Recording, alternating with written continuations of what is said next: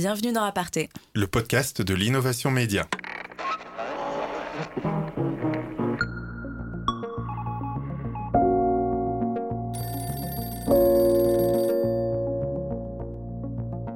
La newsletter permet d'envoyer des formats différents. De, ce point de vue-là, c'est plutôt un canal, euh, mais, euh, mais ça a ceci de particulier que ça crée un lien vraiment différent avec, euh, avec, les, avec les abonnés, parce qu'il il suffit de répondre pour pouvoir pour, pour interagir directement avec avec la, personne qui crée le média en fait et, et, de manière beaucoup plus intime beaucoup plus directe c'est pas du tout comme laisser un commentaire en bas d'un article ou sur un blog qui est euh, plus impersonnel, auquel on n'est pas forcé de répondre, euh, qui peut être parfois malveillant aussi parce que c'est un peu anonyme.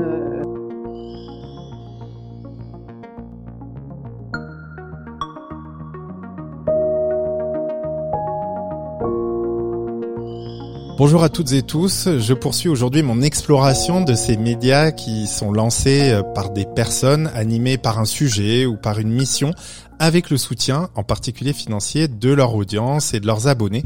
Et aujourd'hui, je suis en ligne avec Laetitia Vito. Bonjour Laetitia. Bonjour Jean-Baptiste. Tu m'as dit dans tes mails que nous avons échangé là pour préparer que tu habites maintenant en Allemagne, c'est bien ça? Oui, je viens de m'installer à Munich euh, et je suis en, j'ai trouvé une maison et pour l'instant je voilà je suis en cours de déménagement vers euh, vers cette nouvelle maison. Donc c'est une nouvelle vie qui commence pour moi avec euh, avec l'Allemagne comme comme horizon. Eh ben peut-être tu nous en reparleras dans cette discussion. Avec en, plaisir. en tout cas, voilà pour pour te décrire, c'est un petit peu compliqué. Tu as mille vies, donc on, on en dira plus au fur et à mesure mais en tout cas, ce que le, sujet pour lequel je t'ai contacté, c'est euh, nouveau départ. C'est euh, c'est le média de la crise et de la transition, comme euh, tu l'appelles, avec Nicolas Collin, ton conjoint avec lequel tu tu as lancé ce projet en plein confinement. Donc moi, je veux rentrer directement dans le vif du sujet. Est-ce que tu peux nous raconter, si tu te rappelles de cela, le jour où vous avez eu l'idée de nouveau départ? Oui, alors la date exacte, je sais pas, mais c'était euh, euh, en mars, mi-mars, euh, peu après le, confinement. On a quitté Londres à ce moment-là, on s'est réfugié en Normandie, on a eu une petite maison et c'est devenu notre résidence principale jusqu'à bah, le déménagement actuel à Munich. Et, donc on était, c'était une période de, très très angoissante. Je pense que tout le monde avait beaucoup beaucoup d'anxiété, de, de, stress. Ah, c'est un stress, c'était un stress existentiel, pas seulement lié à la crise sanitaire, pas seulement à, l'isolement, etc., et, au changement de vie, mais aussi à cette idée que est-ce qu'on va réussir à s'en sortir euh, parce qu'on avait nous beaucoup de, conférences, d'événements euh, euh, qui pour lesquels on avait besoin de se déplacer, on avait l'habitude de voyager beaucoup, et là tout d'un coup tout s'arrête et puis cette espèce de paralysie totale.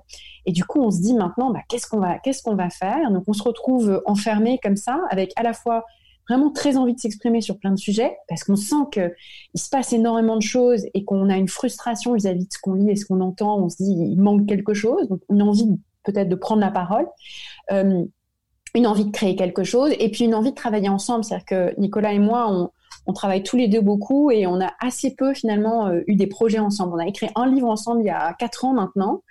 Euh, qui euh, s'appelait Faut-il avoir peur euh, du numérique, paru chez Armand Collin. Ben, c'était il y a quatre ans, voilà, c'était il y a longtemps.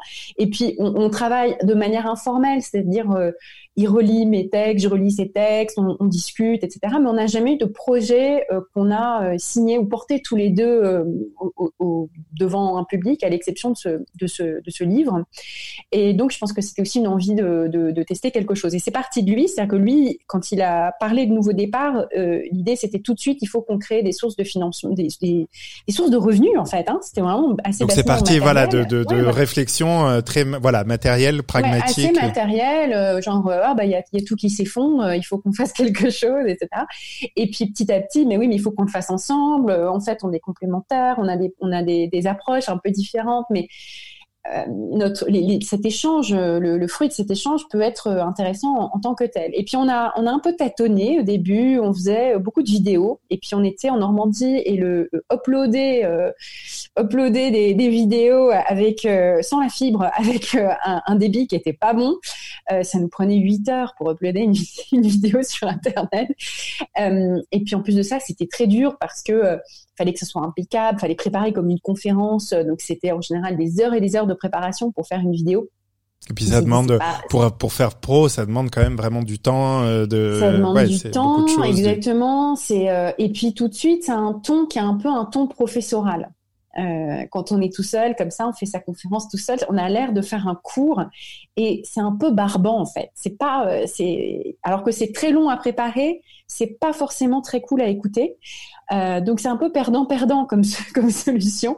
Et en fait, avec des, des échanges, parce qu'en plus c'était du coup, ça a commencé on a commencé à vraiment le faire en avril, hein, début avril, 2020, euh, on avait des échanges avec nos premiers, euh, nos premiers abonnés, nos premiers, notre, le début de la communauté qu'on avait à ce moment-là. Ils nous disaient bon, on en a marre de la vidéo parce que on est sur Zoom à longueur de temps. Euh, le, télétravail a envahi nos vies et puis en fait, on est en permanence les yeux rivés sur l'écran. Finalement, on a envie de revenir au podcast parce que le podcast, on l'avait quitté un petit peu euh, parce qu'on faisait plus de trajets pendulaires pour se rendre au bureau et que c'était là qu'on écoutait volontiers des podcasts. Donc, on a on a eu quelques semaines comme ça où il y a eu moins de podcasts. Et puis on y est revenu. En tout cas, c'est ce que nous disaient nos abonnés. On y est revenu un peu plus euh, à partir de mi-avril. D'ailleurs, c'est marrant parce que c'est ce que c'est ce que les plateformes de podcasts ont constaté elles-mêmes. Elles ont parlé ah d'un décrochage au début où effectivement euh, l'écoute s'est effondrée et en fait c'est reparti encore plus fort en, ah en au bout d'un tiers du confinement.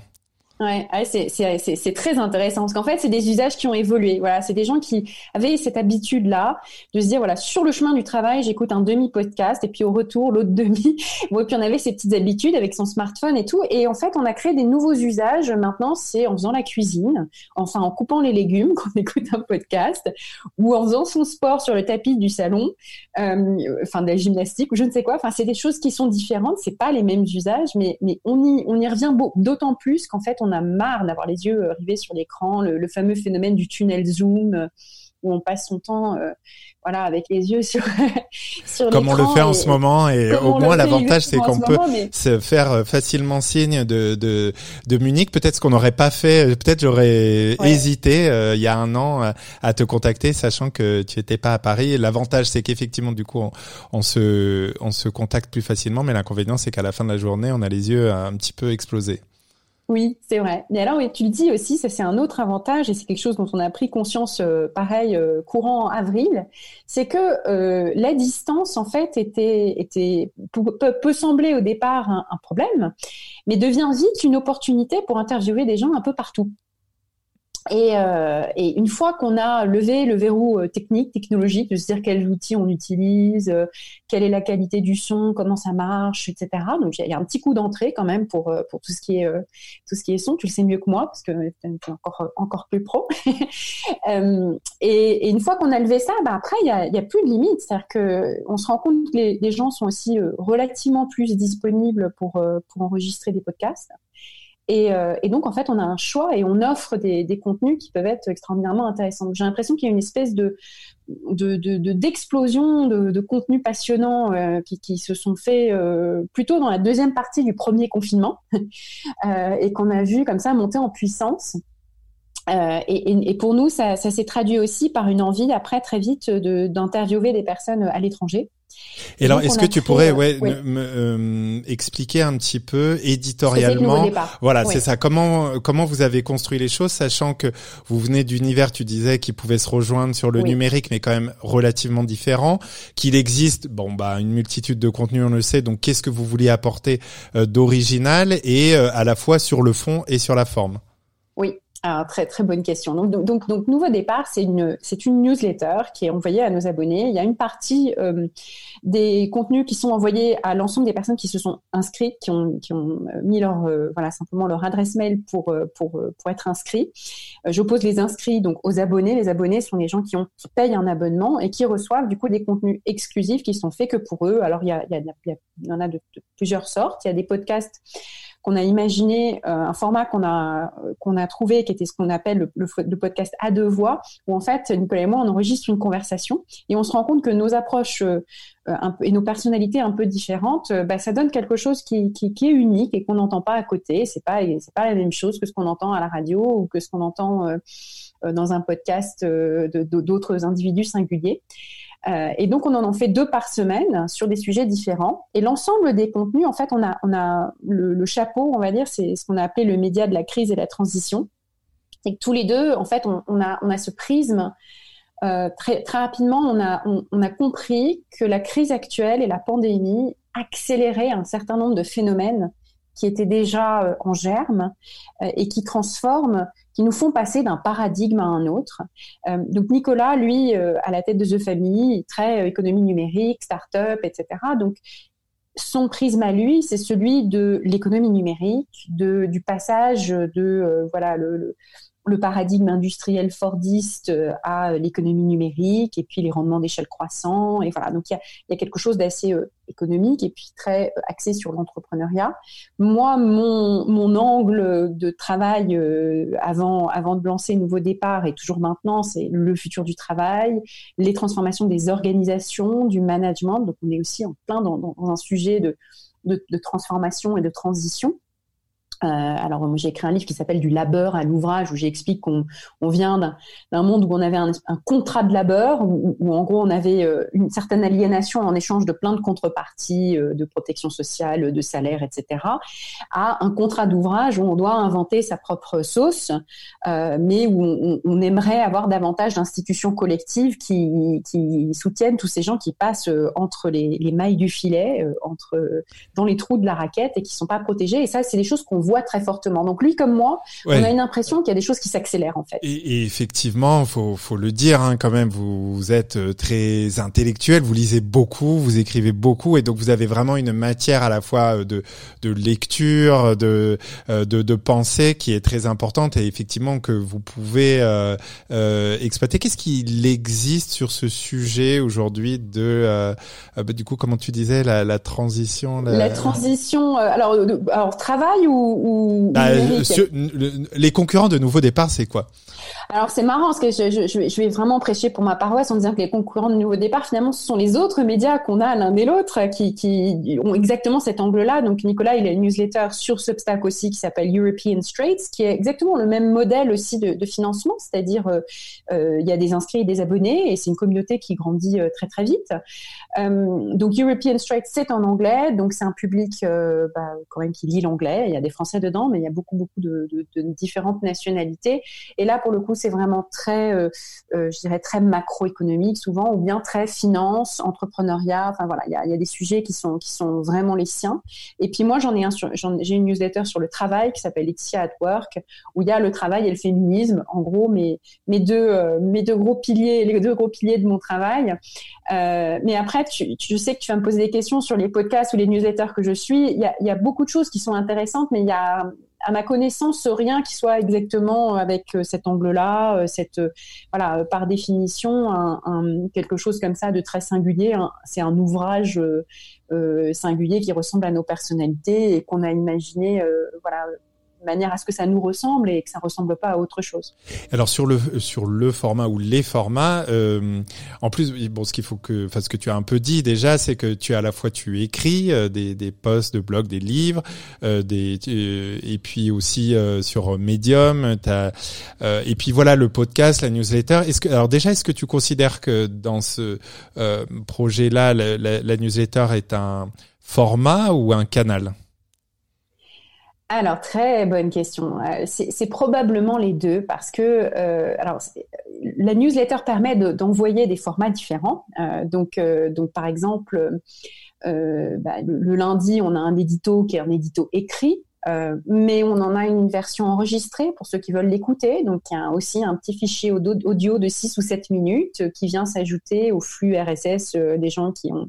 Que vous enregistrez vous-même qu'on enregistre nous-mêmes de manière euh, vraiment artisanale, sans chercher à faire un truc extraordinairement parfait, parce que sinon ça prendrait trop de temps et, euh, et voilà. Quand on cherche parfait, je veux dire, euh, il faut il faut y passer euh, vraiment beaucoup beaucoup de temps. Et Donc souvent c'est plutôt on fait rien. Chose de ça. Et souvent, on fait rien, du coup, on n'y arrive pas à le faire. Et puis parce que c'est vraiment le lundi, c'est un format écrit par défaut. C'est pour tous nos, tous les inscrits, donc pour le coup, c'est des milliers de personnes. Et bon, donc euh, c'est surtout l'écrit qui, prime.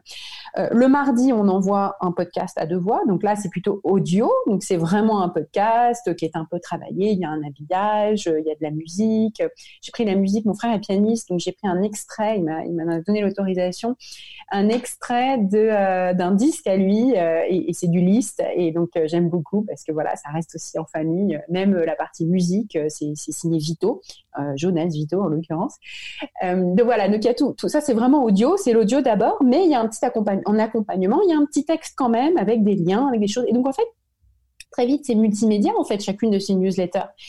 Euh, mercredi, c'est une interview avec une personnalité extérieure, donc c'est encore plutôt de l'audio, mais parfois il y a de l'écrit avec. Euh, donc ça, change. Le jeudi, il y a à nouveau un à deux voix. Et puis en plus, pour nos abonnés, on fait des petits articles qui sont des notes de lecture de livres euh, qui sont pertinents euh, par rapport à un des sujets qu'on a qu'on a traité euh, dans, un des, des, podcasts. Donc ça fait ça fait beaucoup de choses. Et la newsletter, en fait, c'est c'est de, ce point de vue-là, c'est plutôt un canal, euh, mais euh, mais ça a ceci de particulier que ça crée un lien vraiment différent avec avec les avec les abonnés. Euh, parce que il, suffit de répondre pour pouvoir pour pour interagir directement avec euh, avec la, personne qui crée le média en fait et, de manière beaucoup plus intime beaucoup plus directe c'est pas du tout comme laisser un commentaire en bas d'un article ou sur un blog qui est euh, plus impersonnel auquel on n'est pas forcé de répondre euh, qui peut être parfois malveillant aussi parce que c'est un peu anonyme euh, voilà quand on regarde en bas des, articles surtout à une époque il y avait vraiment des choses pas, pas, joli, quoi, pas, forcément sympa. Non, là, c'est toujours constructif. C'est des critiques. Il peut y avoir des critiques, mais très, dites de manière, de manière pas désagréable, quoi. C'est toujours, c'est constructif.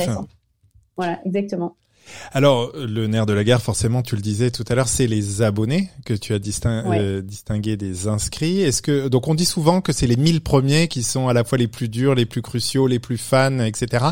Vous avez atteint ces 1000 Vous êtes euh, Non, on n'a pas 1000, on n'a pas 1000 abonnés. L'abonnement il est à, à, 150 euros par an, donc c'est quand même un coût. Même si on a fait des prix, euh, voilà, on, on, on, veut faire des prix pour des pour les étudiants. On a voilà, on a plein de on a plein de, de, de comment dire de réductions euh, possible, mais ça reste un coût assez important et, aussi une espèce d'engagement. Du coup, les abonnés, ils, se sont, ils y croient vraiment, ils sont à fond. Donc, on n'est pas à 1000. Euh, j'aimerais bien, mais on n'y est pas. Euh, en revanche, ça monte, ça monte bien. On a largement dépassé les 100. voilà. Et, donc, ça, ce qui est intéressant, c'est de regarder la courbe et puis de voir que finalement, avec le même investissement, le même temps, donc au début, ce temps qu'on passe pour très peu d'abonnés ça semble pas du tout euh, rentable. oui, forcément. Voilà. Et puis tu arrives à un moment, euh, quand, quand, tu sais que ça progresse bien et que ta courbe est, bien, tu arrives à un moment où tu dis, bah là, ça commence à valoir la peine.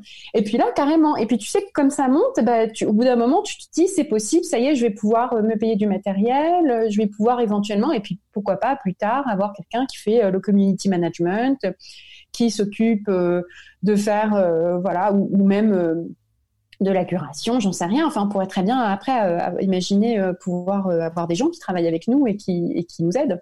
Tu disais que Nicolas lui a déjà une newsletter payante. Est-ce que il en avait tiré des enseignements? Est-ce que vous êtes créé un peu une stratégie justement d'acquisition d'abonnés? Alors, très bonne question. C'est difficile de faire un retour d'expérience sur une expérience qui est fraîche. Hein, ça fait que 7-8 mois, donc c'est tôt. Et en fait, on a beaucoup, on a testé beaucoup de choses différentes. Euh, et, et, je ne sais pas, c'est un voilà, c'est un work in progress comme on dit, c'est un chantier en construction et, et j'imagine qu'on a sans doute euh, perdu beaucoup de temps, qu'il y a des choses qu'on aurait dû faire plus vite. En mais fait, vous étiez fait un, ouais, un plan d'action, vous aviez lu des choses. Euh... Un petit peu, mais on était tellement euh, passionnés par le contenu qu'on a passé beaucoup moins de temps sur la croissance, l'acquisition, le marketing, la conversion. Et en fait, très vite là, c'est des logiques de start-up. C'est-à-dire qu'un média comme ça, il faut être une start-up. Il faut chercher à toucher le plus de gens possible, à d'abord maximiser l'acquisition, c'est-à-dire des gens qui viennent à toi par un contenu gratuit. Les inscrits. Euh, tu, les voilà, les inscrits. Tu les tu les habitues, tu les tu leur fais envie régulièrement. Et puis un jour, ils franchissent, ils, ils, passent le pas. Ils se disent là c'est c'est bon, j'en peux plus, c'est bon, je paye, je veux avoir accès au reste. Donc le le, le truc, c'est de savoir qu'est-ce qui va qu'est-ce qui va donner envie. Donc une fois de temps en temps, on a fait, on a mis euh, avec 15 euh, jours ou trois trois semaines après, on a mis un podcast à deux voix en, ligne accessible à tous pour que ceux qui le souhaitent découvrent euh, les types de contenus et voient si ça les intéresse ou pas. Euh, et, souvent, ça, ça, a abonné, ça permis à certaines personnes de se décider, de se dire ok, je veux bien m'abonner, euh, j'aime bien, je, allons-y.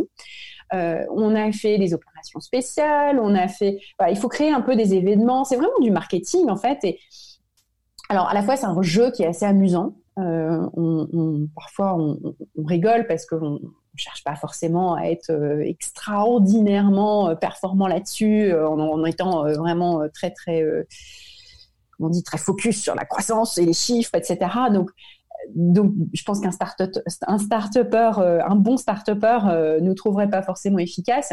Mais là, on a trouvé un équilibre entre faire ce qui nous plaît, c'est-à-dire des contenus, euh, lire des livres, parler des livres qu'on a lus, en discuter avec passion, et puis quand même euh, que ça se traduise par euh, une, courbe qui monte et, des abonnés. Donc dès qu'on aura plus de temps et plus de ressources, moi j'aimerais bien quelqu'un qui m'aide là-dessus parce que c'est c'est pas ce que j'aime le plus faire. Euh, et, et, je pense que je pourrais faire euh, beaucoup mieux. Mais le truc, c'est l'équilibre aussi entre l'acquisition et la conversion. Donc au début, euh, il faut que tu aies le plus de centaines possibles de personnes, centaines, milliers de personnes qui s'inscrivent, parce que c'est quand même sur cette base-là que tu vas avoir des abonnés. C'est quoi votre ordre de grandeur de nombre d'inscrits actuellement? C'est environ entre 5 et 10% des inscrits qui sont abonnés. Et on doit être à moins de 3000. On est à moins de 3000 inscrits hein, euh, environ. On va arriver à 3000 à peu près, un peu moins. Et, euh, et euh, à peu près 5-6% de, ça, de ceux-là sont, sont inscrits. Et vous les connaissez un peu, à quoi ils et elles ressemblent Voilà, c'est quoi leur profil, c'est quoi leur motivation?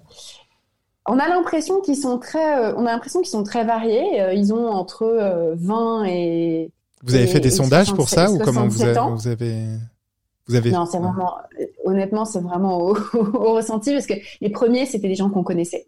C'est que c'était des gens qui nous lisaient déjà, euh, et c'est là où on avait, euh, on avait quelque chose qui était, qui nous semblait facile, c'est que on avait déjà une, une communauté euh, qui nous suivait sur nos newsletters respectives ou bien sur nos médias. Moi, j'écris pour Welcome to the Jungle régulièrement, donc j'avais déjà des gens qui me lisaient, euh, un, certain euh, possibilité de, toucher pas mal de monde sur les réseaux sociaux, euh, Twitter, Nicolas il a 30 000 abonnés, moi j'en ai pas loin de 10 000. sur LinkedIn, oui, on va arriver aussi à 8-9 000. Donc ça, commence à toucher du monde. Et, ça, c'est un travail de plusieurs années qui rend les choses plus faciles quand tu crées quelque chose de nouveau et que tu veux le faire savoir à des gens. Tu veux juste dire coucou, j'existe. Euh, viens, euh, viens essayer, viens voir. Euh, ben, quand es, voilà, quand quand quand, il y a un peu de monde dans la salle, c'est plus facile de faire passer le message que quand on est tout seul dans la salle. que de le voir, exactement. Voilà. D'accord. Et vous avez euh, et sur les oui pardon je t'ai interrompu sur les motivations leur profil tu disais que c'était varié qu'est-ce qui et, et notamment qu'est-ce qui euh, déclenche euh, cette envie à un moment? C'est c'est c'est du soutien de l'ordre du financement participatif de, du soutien quoi? Ou est-ce mm, mm. c'est quoi les motivations les je pense qu'il y a quelque chose effectivement de très personnel. C'est une espèce de relation qui s'établit. soit, soit ça reste indirect dans le sens où c'est quelqu'un qui a lu régulièrement et qui dit j'aime cette manière de voir le monde ou cet angle ou quelque chose et c'est vraiment cette ou ces personnes. Alors il y en a qui sont venus pour Nicolas, d'autres qui sont venus pour moi, certains qui sont venus pour nous deux, mais souvent c'est l'un et l'autre. C'est pour ça on a un petit peu au début c'était un plus un et avant de créer euh, de créer un deux à deux voix euh, qui, qui ressemblent à quelque chose, ça a mis du temps parce qu'au début ça semble un peu comme un patchwork euh, de deux choses disparates. Donc ça c'est un peu le travail aussi de créer une identité à deux. Euh, mais en tout cas, c'est vraiment quelque chose d'assez, euh, voilà, d'assez, personnel. C'est, c'est nous euh, qu'on vient suivre. Et puis, bah, dans quand même un certain nombre de cas, c'est des gens qu'on connaît aussi, c'est-à-dire avec lesquels on a interagi sur les réseaux sociaux ou en vrai avant, le, avant la pandémie, qu'on a croisé ici ou là Par exemple, lors d'une conférence, j'ai fait une conférence en rapport avec le futur du travail quelque part dans une entreprise, une grande banque ou que sais-je. Euh, discuter avec ces personnes euh, à la sortie de la conférence. On s'est connecté sur les réseaux sociaux, ils ont lu mes articles et ces personnes se sont dit voilà, j'ai envie de te suivre euh, et, et, donc s'abonnent. Donc il y a pas mal, c'est pour ça il y a pas mal de, nos abonnés qui sont qui sont rencontrés dans le cadre professionnel via voilà des contenus ou des, ou des conférences qu'on a fait l'un ou l'autre. Alors tu parlais de tes conférences, j'avais envie de profiter justement de ton expertise sur un sujet en particulier qui est celui euh, de la passion économie puisque c'est un peu de ça qu'on est en train de parler euh, là en ce moment. Euh, Est-ce que déjà tu pourrais expliquer à celles et ceux qui connaissent peut-être moins le sujet euh, de quoi il s'agit et pourquoi on, ça a rapport avec ton histoire et notamment Nouveau Départ? Tout à fait. Ben, c'est un concept qui est né il y a un peu plus d'un an. Euh, et qui a été, qui a servi de thèse d'investissement à un, fonds de capital risque qui finance des startups sur ce modèle. Euh, donc c'est à la fois une, investisseuse qui s'appelle Linjin qui a, qui a lancé ça et en même temps il y a un livre qui est sorti l'année dernière qui s'appelle aussi The Passion Economy d'un euh, journaliste podcasteur de, de, de la chaîne américaine NPR NPR, pardon, NPR, euh, qui, il a un podcast qui s'appelle Planet Money. Et donc, euh, assez spécialisé sur des sujets euh, euh de, finance, d'économie, etc. Et qui s'est dit, bon, là, il y a, un truc, il y a un truc qui est en train de se passer, c'est que il y a des petites entreprises qui soit disparaissent encore plus vite qu'au cours des années précédentes parce qu'elles sont parce que leur modèle n'arrive pas à, à survivre à une concurrence effrénée euh, de, euh, de, de, de, produits ou de services moins chers euh, qui arrivent de partout ailleurs, soit il y a des petites entreprises, des petits artisans, etc., qui justement arrivent mieux à s'en sortir parce qu'ils assument et revendiquent et valorisent complètement leur singularité et l'unicité et la force de relations singulières qui sont nouées avec les clients ou les utilisateurs. Et ces clients ou ces utilisateurs choisissent leurs produits ou leurs services précisément parce que ces produits ou leurs services leur parlent, leur ressemblent, s'adressent directement à eux. Et donc, on a cette idée que il faut cibler une niche, euh, parfois une niche assez petite, par exemple. Alors, euh, euh, justement, l'auteur de ce livre donne quelques exemples. Il parle d'une petite société de vêtements. Alors le monde des vêtements, c'est difficile hein, parce que la concurrence est partout et euh, le vêtement, c'est vraiment un, secteur compliqué. Mais en fait, euh, on s'est adressé à une catégorie de population LGBT euh, qui veut des vêtements absolument pas genrés, avec un, côté, comment dire, militant euh, et que du coup, le vêtement n'est plus un vêtement, c'est euh, bien sûr un message, c'est une communauté qui a derrière, et on est bien prêt à payer un tout petit peu plus. On rentre plus, on rentre plus dans cette course au bas prix euh, qui vous entraîne euh, vers le fond et, et, et de la, donc que vous pouvez pas survivre en fait.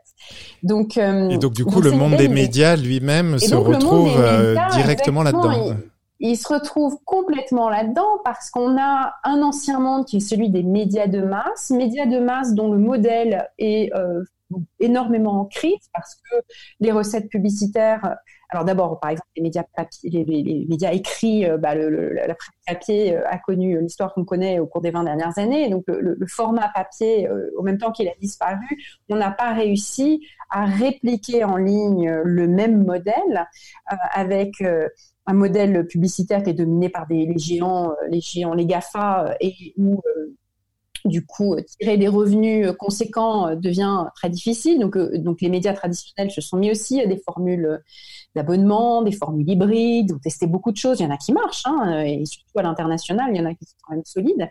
Mais pour beaucoup, c'est très très difficile. Euh, et c'est d'autant plus difficile que dans un monde qui se polarise, où euh, voilà, on cherche des choses qui sont tranchées, qui sont singulières, etc. Bah, le côté euh, média comment dire, euh, média fourre-tout, qui dit, qui, qui, se mouille pas, qui a pas d'identité, etc. Bah, c'est, c'est pas forcément ce que les gens euh, viennent chercher pour un accès à l'information brute. Oui, il y a quelques grands médias, mais il y a peut-être pas la place pour, pour autant qu'il y en avait avant. Euh, donc, si on vient juste chercher euh, à vérifier une information, on aura quelques institutions qui pourront jouer ce rôle-là, mais l'équivalent de la presse locale, de la ville, etc., c'est des choses qui, en ligne, euh, ne semblent plus euh, survivre, en fait, ne semblent plus avoir de pertinence. En revanche, on voit émerger des modèles singuliers d'individus, souvent des anciens journalistes, notamment le contexte américain, qui se disent, mais en fait, je vais euh, faire disparaître l'intermédiaire, qui était cette institution, ce média pour lequel je travaillais, et m'adresser directement à une communauté. Parfois, ils ont déjà construit une audience, notamment dans le cas américain, où on a des journalistes euh, euh qui sont un petit peu des stars parfois, euh, qui voilà ont une communauté, qui sont très forts sur les réseaux sociaux, qui, je sais pas, quand ils travaillent pour des New York Times, The Atlantic, etc. C'est une réputation extraordinaire qu'ils ont. Donc après, s'ils se lancent dans leurs propres médias, on en parle. quoi. Il y a, y a des newsletters comme ça qui cartonnent, qui est une ancienne de Bloomberg. Euh, non, de Fortune, pardon, de Fortune, qui a lancé sa newsletter à elle. Donc, forcément, tout de suite, c'est un événement. On a, oulala, euh, un tel, une telle lance une newsletter, on en entend parler et du coup, très vite, il y a beaucoup d'abonnés. Et alors pour les pour les journalistes, euh, puisque tu disais qu'il y en a une bonne partie qui euh, qui voit une, une opportunité, est-ce que c'est une manière de dire que euh, euh, euh c'est la fin peut-être de la précarité euh, du pigiste, de l'indépendant, dans la dans la mesure où bah c'est vrai que si on arrive à créer un revenu récurrent comme ça, on est moins à la merci finalement des commandes, ou est-ce que c'est quelque chose où c'est finalement un Eldorado Dorado un peu illusoire Très bonne question. Euh, la thèse d'investissement qui a valu euh, à, à, cette firme de capital risque que j'ai mentionné d'investir dans euh, la startup Substack, qui est la plateforme qu'on utilise avec Nicolas pour Nouveau Départ et qui est aujourd'hui la plus grosse, une des plus grosses ou la plus grosse plateforme de, de, de newsletter sur ce modèle-là, c'est-à-dire l'idée que des, des personnes créatives vont générer des revenus avec un groupe de fans, 100, 1000,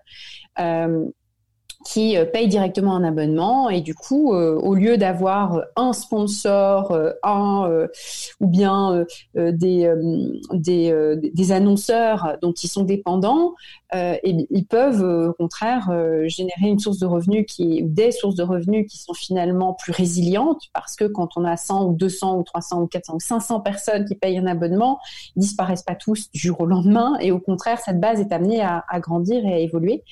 Et il y a effectivement effectivement quelques newsletters qui génèrent des revenus euh, considérables et qui sont devenus des, vraies entreprises ou des empires.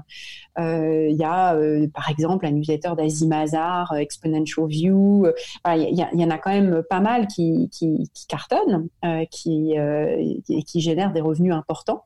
Mais la question que tu viens de poser, qui est une très bonne question, c'est est-ce qu'il y a de la place pour tout le monde? Est-ce que à partir d'un moment, quand on est dans cette phase dans cette phase de conquête où il n'existe pas encore grand-chose, il y a des gens qui vont prendre des places et à un moment, l'univers est saturé.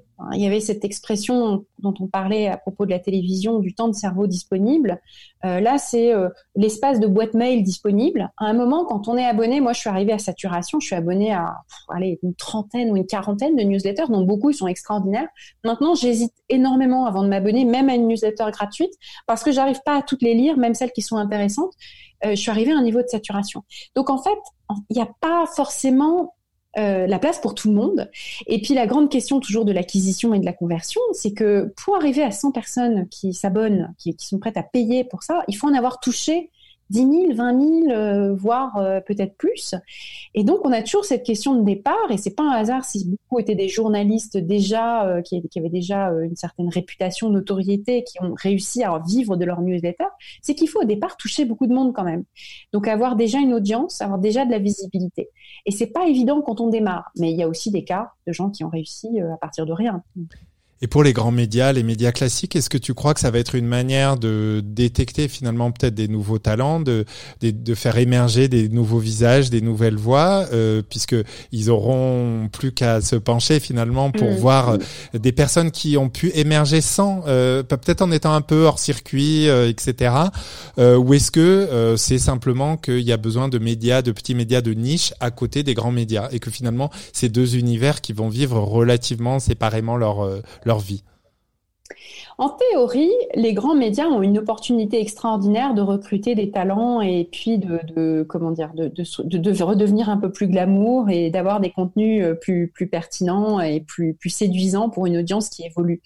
Euh, c'est quelque chose qui s'est déjà passé il y a quelques années quand, Nate Silver avait créé son, son blog 538 euh, au moment de la campagne d'Obama euh, où il était le seul à faire un usage vraiment malin de toutes les datas, de l'ensemble des sondages, de les agréger, d'avoir créé un modèle de prédiction. Alors c'était avant Trump, hein, euh, maintenant ça n'a plus aussi bonne presse.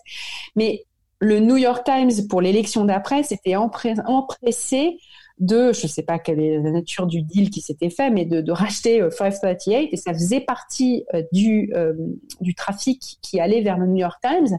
Et dans l'élection de 2012, euh, donc on parle vraiment d'il y a longtemps, la moitié du trafic sur le site de New York Times venait des gens qui allaient voir le blog 538 euh, de Nick Silver. Donc c'est pour dire à quel point, voilà, effectivement, décrocher une star comme ça, c'est important. Mais la question qui se pose, c'est que, alors c'est New York Times, c'est pas, euh, je sais pas, le journal de Pittsburgh qui, a racheté 538. Donc il faut des très très gros moyens, parce que ces, euh, stars de la passion économie, euh, une fois qu'ils atteignent leurs 1000, 2000, 10 000 abonnés, ils n'ont plus besoin des grands médias. Ils sont un grand média. Et être racheté par un grand média, ça n'a aucun intérêt pour eux. Ils y perdraient en liberté, perdraient en indépendance, en autonomie. Euh, ils ne gagnent pas grand-chose en notoriété s'ils ont déjà cette visibilité-là. Donc euh, la question, c'est toujours pareil, c'est euh, il faudrait pouvoir les, détecter au bon moment avant que ce soit des superstars. Et ça, ça nécessiterait de prendre quelques risques ou d'être vraiment très curieux et très à l'écoute de ce qui se passe, de ces petites pousses qui émergent.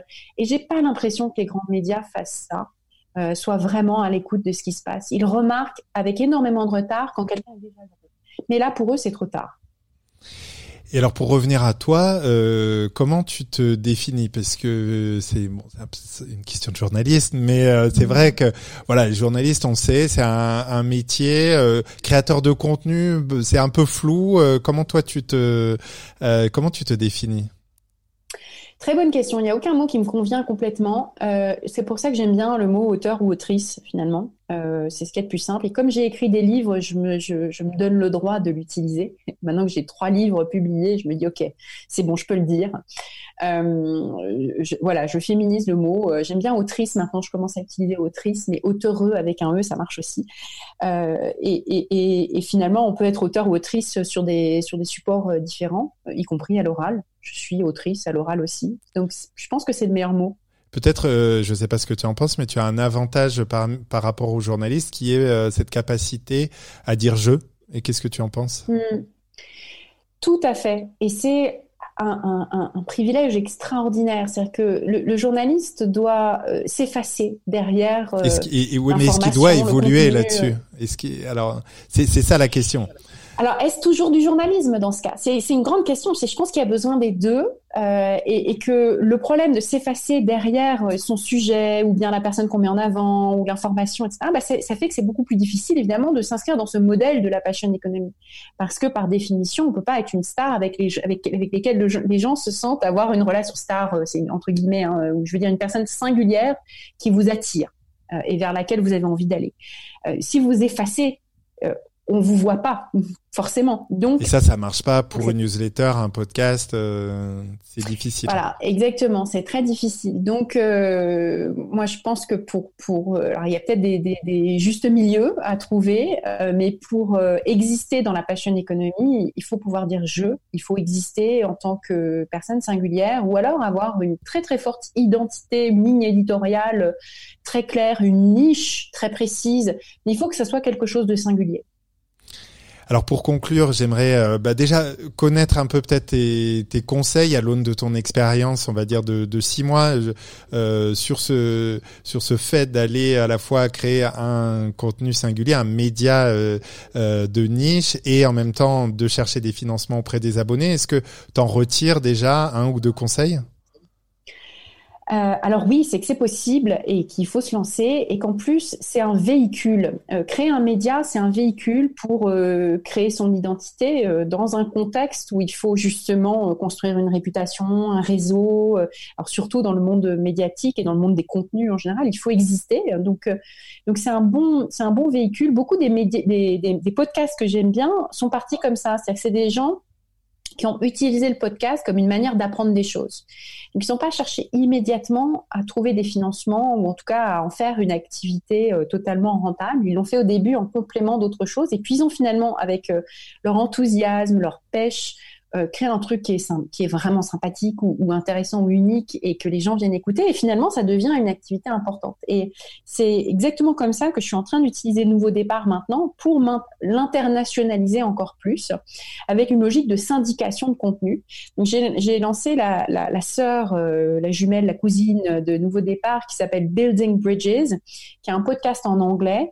Et j'interviewe du coup des auteurs euh, ou autrices qui me passionnent, qui sont canadiens, américains, britanniques, euh, australiens, etc., euh, donc en anglais, pour ensuite en créer des contenus pour Nouveau Départ en français, euh, pour un média que je vais lancer en allemand, Allemagne, pour je cherche quelqu'un pour faire le média espagnol, euh, pourquoi pas italien, euh, et euh, voilà, je, je, lance un appel à candidature pour quelqu'un qui aura envie de se saisir de ça pour en faire quelque chose de singulier à lui ou à elle, une newsletter où nous on, vient apporter des, des, des, des, contenus qui peuvent après s'approprier d'une manière ou d'une autre.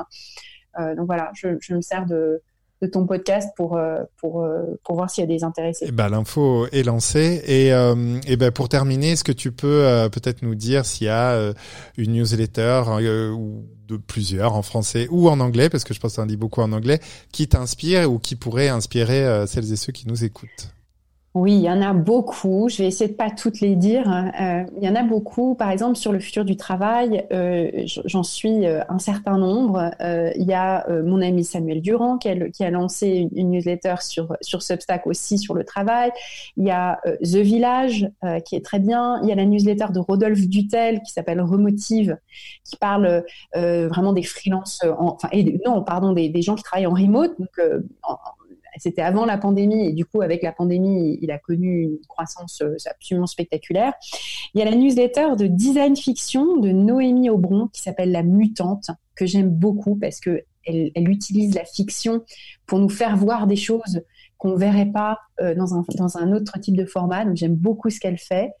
Euh, en anglais, il y en a beaucoup que je suis toujours sur le travail aussi. Il y a celle de de Tim, il y a celle de Tim Riley.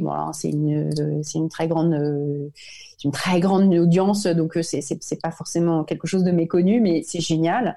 Euh, il y a celle du Massachusetts, du, MIT, euh, qui s'appelle Forward Economy, Economy absolument remarquable sur tout ce qui est travail mieux.